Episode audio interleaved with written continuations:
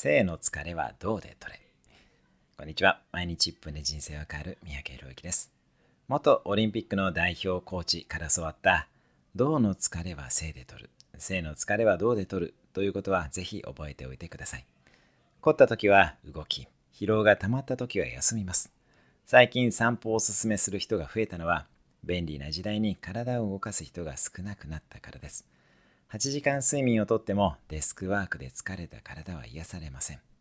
体が疲れていたらしっかり休みます。ただデスクワークなどで体が凝りストレスがある時は運動することでかえって疲れが取れます。7時間睡眠は前提として特に運動は体の緩みにつながり脳もリラックスする効果があります。それではまた毎日1分で人生は変わる三宅宏之でした。